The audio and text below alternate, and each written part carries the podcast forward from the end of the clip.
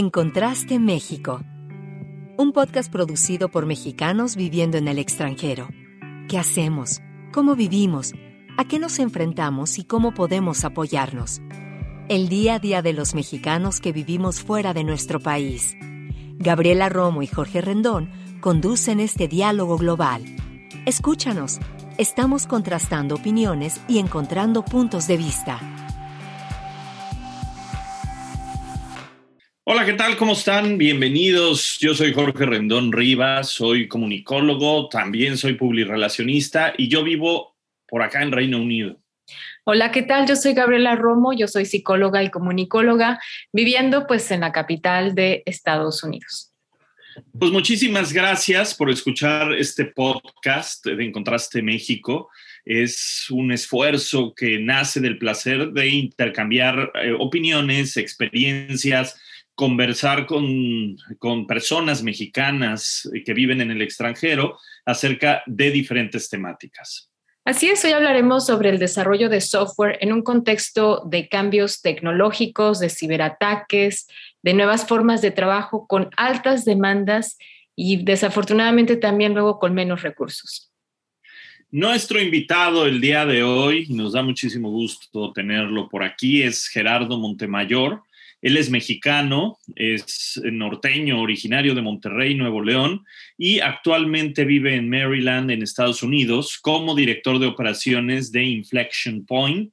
Es una compañía que desarrolla servicios de software para empresas en la que gran parte de su operación está en México.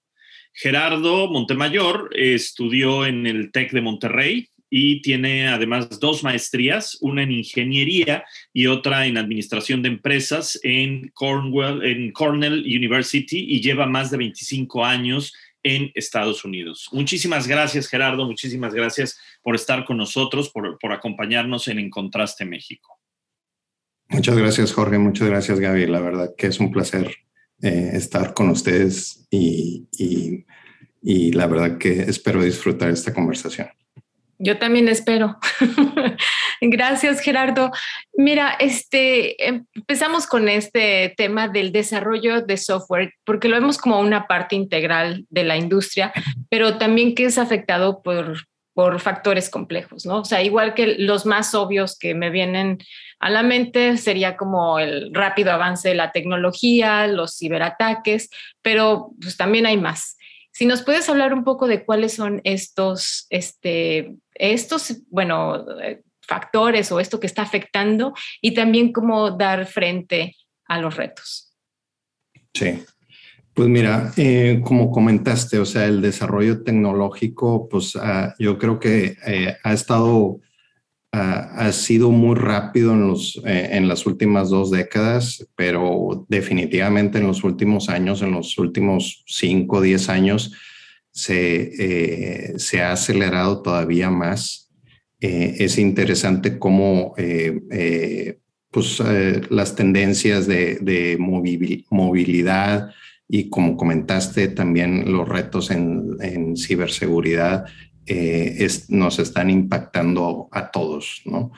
Eh, me comenté, la parte de, ciberseguridad pues eh, ha tenido todavía más relevancia últimamente, ¿verdad? Muchas empresas están siendo atacadas por, pues, por grupos y estos grupos pues, están prácticamente en todo el mundo, ¿no? La verdad que la, la geografía se elimina eh, eh, en estos ataques en, pueden suceder desde cualquier país, están sucediendo desde cualquier país, de cualquier eh, área y pues la verdad que las empresas pues ahora tienen que estar invirtiendo mucho en, en, esa, en esa seguridad para su infraestructura tecnológica, ¿no?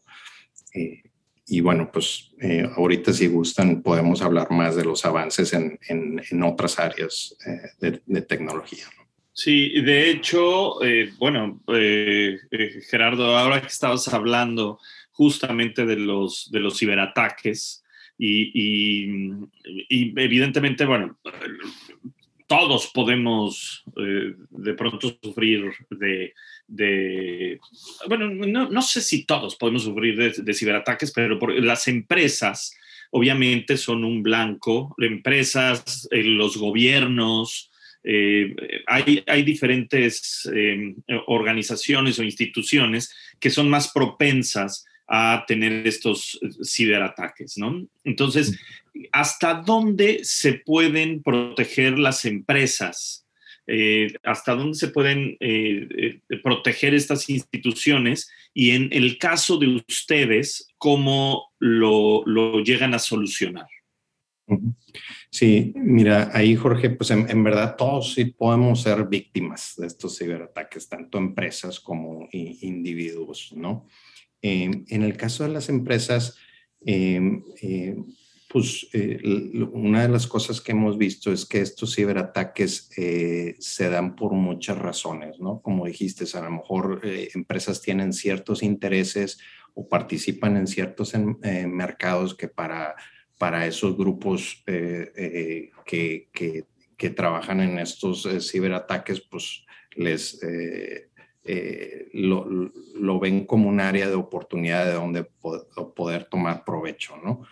Eh, ¿Qué están haciendo las empresas? Pues las empresas están definitivamente trabajando mucho en la parte de infraestructura tecnológica, de tener los, eh, los mejores equipos para protegerse de, estos ataques, pero también hemos visto que estos ciberataques no se dan solo por deficiencias en la parte tecnológica, pero también por, por falta de educación o entrenamiento de la gente que trabaja en esas empresas. ¿no? Yo creo que ese es un, eh, el, el, link más débil en, en, en, la cadena de seguridad de, la, de, las empresas, pues son las personas. ¿Por qué? Porque... Oye, Gerardo, perdón, perdón, y nada más antes de, de, que sigamos con esto y nos, nos eh, extiendas eh, el, el, qué hacen ustedes. Eh, eh, por ejemplo, cuando hablamos de ciberataques hacia empresas, ¿cuáles son los, los, los, más comunes o de qué tipo de ciberataques estamos hablando, sobre todo para contextualizar a, todas las personas que probablemente sí saben que hay riesgos, pero, o sea, de pronto... ¿A qué, ¿A qué te refieres cuando hablas de un ciberataque hacia una empresa?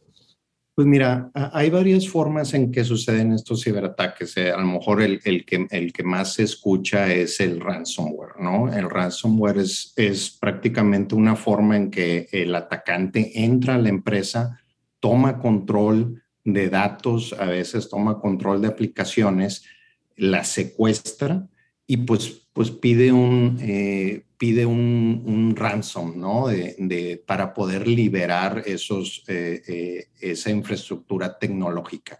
Prácticamente, pues las empresas están en muchos casos obligadas a, ceder para poder que, que, los atacantes les den esas llaves con las que pueden abrir o recuperar su información. Otros ataques suceden simplemente que pues los atacantes entran, penetran a la, infraestructura tecnológica, las compañías y empiezan a robar datos, ¿verdad? Robar datos que pueden usar ellos eh, eh, para revender o simplemente para tomar ventaja.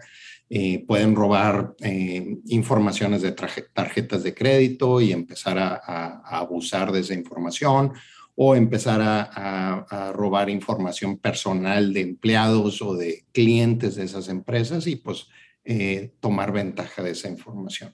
Entonces hay, todo un espectro, ¿no? Em, también hay ataques eh, que están concentrados en, en, dañar la infraestructura para que las empresas no puedan trabajar. Eh, entonces, hay diferentes motivaciones y tipos de ataques, pero sí muchos se dan pues, en, ocasiones por la falta de, sofisticación en la parte tecnológica, pero también por, por falta de educación y planeación en la parte de, la gente que trabaja en la empresa. Y ahora sí, ¿y qué hacen ustedes eh, eh, con esto? Sí. Pues mira, nosotros trabajamos con clientes precisamente en, en identificar esas vulnerabilidades tecnológicas, pero también eh, encontrar una, una manera de no, no, solo eliminarlas, pero también eh, prevenirlas en el futuro. Eh, hay cosas tan sencillas como relacionadas a la configuración de los equipos de redes y hay otras más relacionadas a la definición de procesos y definición de políticas de cómo usar, eh, cómo, cómo usar la infraestructura tecnológica de las compañías, ¿no? A veces es simplemente cómo definir tus, eh, cómo eh, cuando vas a, poner un password nuevo en tus cuentas, que, cuáles son las características de ese password para que ese password sea seguro, ¿no? dónde se guarda ese password, ¿no? Tener una aplicación donde puedas tener todos tus passwords de una manera encriptada y segura y que no venga alguien más y los pueda accesar, ¿no? Eh, te digo, es, es, todo un espectro desde el punto de vista técnico, tecnológico, de procesos y de, de educación y políticas de, de, los empleados de las empresas. Em, pero eso es como que hablar nada más de lo de ciberataques, pero ustedes también desarrollan este software para otras otras cosas, ¿no? ¿Cuáles son estas, Gerardo? Si nos puedes platicar un poquito. Y además también me llama la atención que parte de las operaciones son también en México. ¿Qué es este? Platícanos también de esto también. Sí, mira, eh, como decías, la parte de seguridad es, es, una división de la compañía. También hacemos eh, nuestros orígenes es en desarrollo de software. ¿Y por qué digo orígenes? Porque puramente, en, inicialmente estábamos solos enfocados a desarrollar software. Pero para desarrollar software también necesitas otros grupos, ¿no? Eh, necesitas un grupo de, control de calidad, un, grupo de, experiencia de usuario, de diseño, un grupo de business analysis.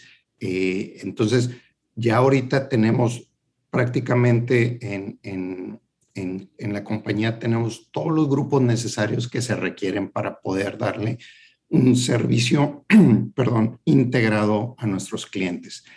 ¿Qué servicios damos? Eh, desarrollo de software a la medida, aplicaciones en Internet, eh, aplicaciones eh, también móviles para iPhones, Androids.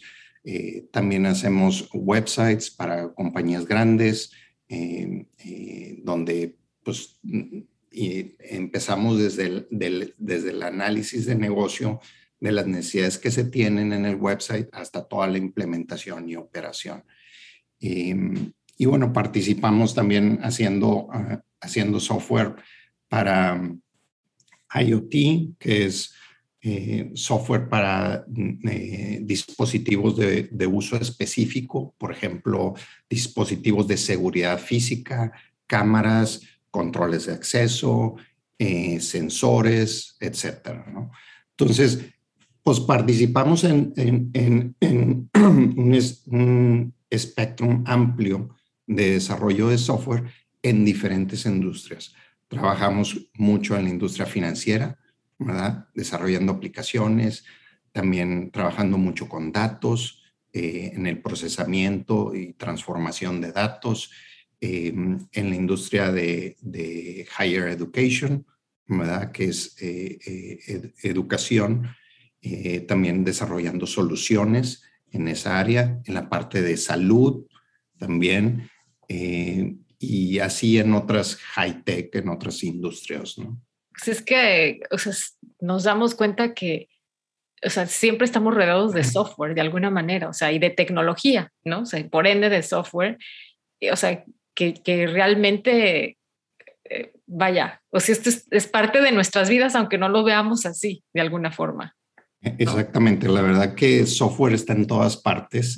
Eh, inicialmente, pues muchos pensábamos en una computadora, pues es lo único que tiene software. En verdad, no, como dices, eh, computadoras, teléfonos, sensores, cámaras, todo tiene software y usamos a las computadoras como la manera de integrarnos, ¿no?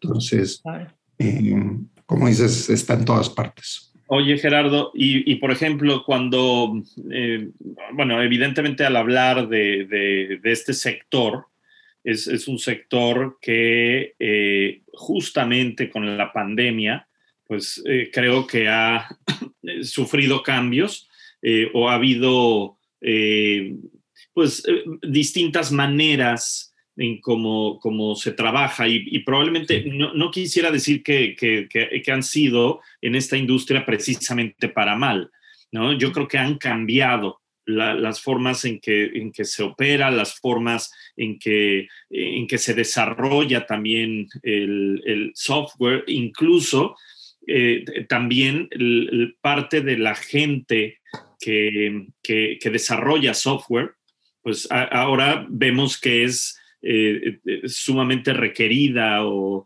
eh, vemos que, está muy bien pagada, además es un sector que, va creciendo. Pero ¿cómo, ¿cómo, podrías decir que cambió esta industria antes y después de la pandemia? Bueno, antes, obviamente, después de la pandemia, ¿no? Sí, mira, fíjate que yo creo que la industria ha estado en constante cambio. La pandemia quizá aceleró un poquito este cambio, pero este cambio ya eh, se ha estado viviendo por muchos años. Em, en un principio de la pandemia, yo creo que eh, todos en general nos vimos afectados por, por yo creo que por la confusión eh, que, se, que se estaba viviendo. Pero luego, luego, eh, al menos en la industria de, tecnologías de información, la recuperación fue muy, muy, muy rápida y muy clara. Y, esto se dio porque simplemente, pues las tecnologías de información fue lo que habilitó de que muchas compañías pudieran seguir operando, ¿verdad? De manera remota. Eh, y, y eso pues definitivamente tuvo un impacto positivo en la industria, ¿no? Eh, las, las ventajas de, de, tener soluciones en la nube, las ventajas de poder eh, trabajar desde manera remota, desde tu casa, eh, pues crearon, crearon estas oportunidades para las empresas de todavía vender más, vender más soluciones y, asegurarse que pues, las compañías, eh, en muchos casos había unas compañías que no tenían, que no tenían opción más que hacer inversiones para poder seguir operando, hacer más inversiones en tecnologías de información para seguir operando. Entonces, yo creo que eh, la pandemia simplemente em, eh, aceleró este, estos cambios eh, y, a lo mejor la relevancia de la, de, la industria que ya era muy alta, pues siguió, eh, se, expandió, ¿no? Em, lo que preguntaba también Gaby sobre las operaciones en México y, y, que tenemos están relacionadas a esto también. O sea, ya llevamos mucho tiempo trabajando a distancia nuestro centro de desarrollo está en Monterrey, pero tenemos gente por todo México eh, trabajando con clientes americanos. Y precisamente esta, eh, esta capacidad o esta infraestructura tecnológica que nos permite trabajar desde allá con clientes aquí en Estados Unidos es lo que pues, muchas compañías también empezaron a usar ellos mismos para poder eh, operar eh, con estas nuevas condiciones de la pandemia. Eh, la verdad que toda esa infraestructura a nosotros nos ha permitido por muchos años operar de una manera, llamémosle transparente, ¿no? Y, y, por qué? Porque pues estamos, estamos físicamente, estamos en Monterrey o en la Ciudad de México o en otras ciudades de México, pero estamos muy de cerca de nuestros clientes, ¿no? Y tenemos la mayoría de nuestros clientes están aquí en Estados Unidos, pero también hemos tenido clientes en Europa y en el Reino Unido. Y la verdad que pues eh, eh, la cercanía eh, con, esta, con, con, con estas nuevas o con estas tecnologías de comunicación que tenemos ahorita disponibles, pues se da, se da de manera natural, ¿no? Claro, los, los horarios eh, es un reto que todavía yo creo que debemos de seguir trabajando, eh, pero, eh, pero la verdad que el acceso a la comunicación y, y, la facilidad de colaboración usando estas tecnologías, pues ha, ha tenido un impacto muy positivo no solo para la industria de la tecnología, de, de tecnologías de información, pero para muchas industrias, ¿no? Prácticamente todos nuestros clientes, ¿no? Casi todos nuestros clientes eh, trabajan eh, en un modo en donde tienen operaciones o capacidades locales, pero también eh, en buena parte capacidades remotas, ¿no? Y va definitivamente va a la alza la, industria. Yo me quiero cambiar de, de, sector. ¿Cómo le hago? ¿Dónde estudio para, para irme Mejor compra acciones o algo así. Ya es demasiado tarde. ya estoy muy viejo para, para eso. No me digas eso. No, hombre, nunca es tarde. Nunca es tarde. La verdad que cada día se están abriendo oportunidades y, y yo creo que una, una cosa es desarrollar tecnología, ¿verdad? Y otra cosa es usar tecnología para crear nuevos modelos de negocio, ¿no? Y, yo creo que ahí es donde está la oportunidad.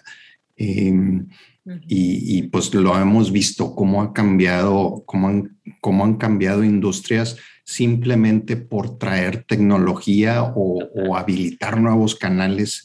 Eh, eh, ha sido increíble, ¿no? Y a la vez cambia también uno como consumidor ¿no? Las formas en, o sea, en, que, cómo haces las cosas ahora, ¿no? o sea, definitivamente eh, tu industria ha sido un ganador, ¿no? A la vez como que derrama también eh, ese desarrollo para, para otros sectores, pero sin embargo yo me imagino que también te has de enfrentar mucho a ciertas barreras, ¿no? Como como culturales o dentro de las organizaciones para adoptar o para hacer cambios dentro de las organizaciones que a la vez igual dices, bueno, sí, necesito ahora agilizar ¿no? mis transacciones o la el modo en que trabajo, pero igual todavía con un cierto recelo, con cierta, ¿no? Este, no sé si tengo que invertirle tanto. Eh, no sé cómo, cómo estás viendo tú eso, este, o cómo lo has visto, pero también cómo ves la tendencia, o sea, hacia dónde vamos. ¿Crees que igual la pandemia también como aceleró que todos dijéramos, va, ok, ya me adapto, lo adopto y de aquí nada más para adelante? ¿Cómo lo ves tú, Gerardo? Mira, lo, que hemos visto eh, es que Así en, manera muy general, hay, puede haber tres tipos ¿no? de, de, de, empresas. Empresas que usan la tecnología simplemente para operar su negocio.